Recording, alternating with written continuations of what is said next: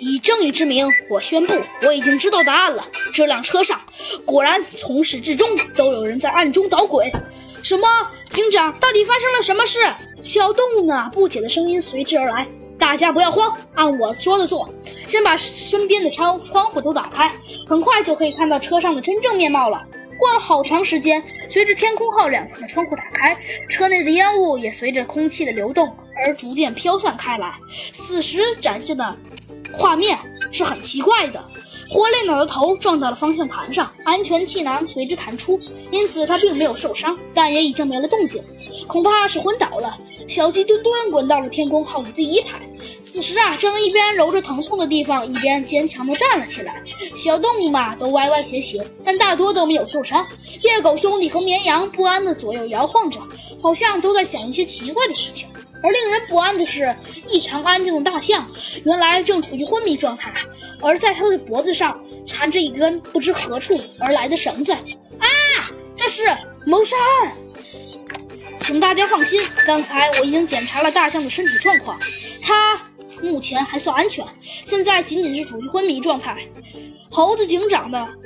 在初步调查了作案现场，说道，而他的表情也顿时变得严肃认真起来。大家不要慌张，我已经了解到了试图谋害大象的乘客的犯罪作案方法了。哦，说来听听，难得呀的弟弟兰克终于啊挣脱了他哥哥的束缚，用着既好奇又不屑的语气朝着猴子警长问道：“犯人的作案手法其实很好分析。”今天天气这么热，突然产生烟雾后又变得凉快起来，能够造成这样的结果，只有一样东西可以做到，那就是干冰。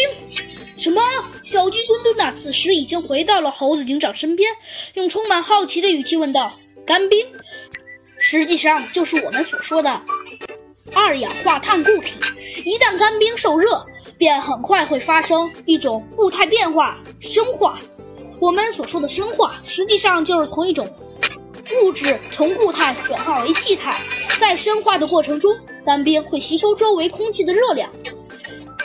简而言之，就是使四周的变得凉快起来。同时，伴随着温度的下降，车内的空气也会受到影响。为此，由气体变成水蒸气悬浮在空中。这也就是为什么我们看不到彼此的原因。干冰。